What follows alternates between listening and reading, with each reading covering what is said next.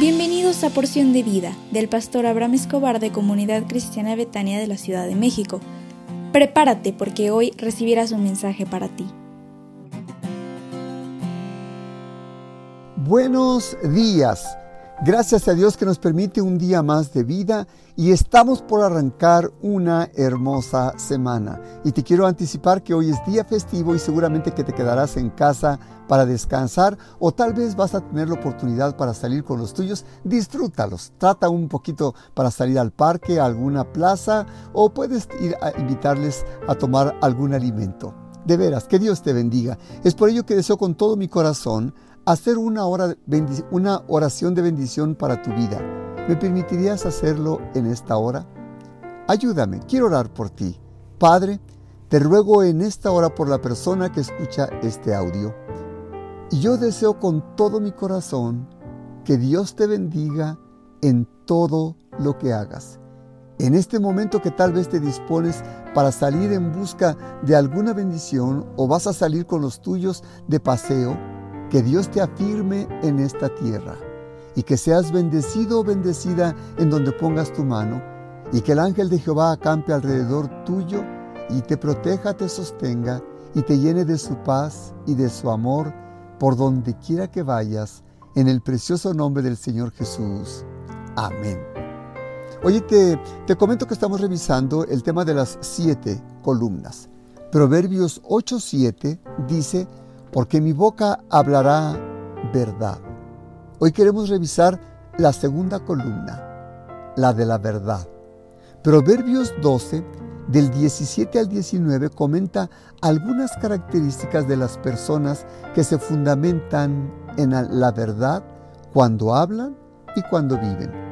La verdad es la palabra de Dios. Todo hombre o mujer que habla verdad fundamenta su vida en la verdad de Dios. Proverbios habla de cuatro cosas de aquellos que practican la verdad. Uno, dice que el que habla verdad es justo. Dos, la boca del sabio es medicina para quien le escucha. Tres, la boca del que habla verdad es para siempre. El mentiroso es por un momento solamente. Y cuatro, existe alegría en los que piensan en la verdad. La Biblia dice que existen hombres verdaderos, hombres y mujeres falsos, con falsedad en su rostro, en su corazón, labios, pensamientos, y comenta que el hombre o mujer de verdad tiene muchas bendiciones. ¿Quién lo hallará? Proverbios 28, 20. Y te quiero comentar cinco cosas que la Biblia habla respecto a la verdad. Uno, dice que tenemos que aprender a amar la verdad. Dos, debemos andar en la verdad. Tres, Dios desea la verdad en el corazón. Eso lo dice en el Salmo 51, 6. Cuatro, debemos adorar en espíritu y en verdad.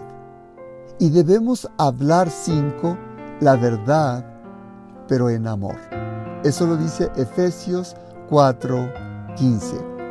Y te quiero comentar dos verdades importantes respecto a la verdad. Dice la Biblia que Dios es verdad. Eso lo dice en el Salmo 31.5.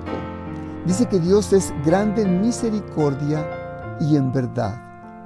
Pero la segunda cuestión dice también la Biblia que el Señor Jesús es la verdad y es la vida.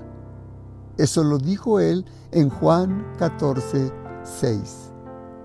También dice que el Señor Jesús es la fuente de la verdad. La fuente y el origen de la verdad es Él.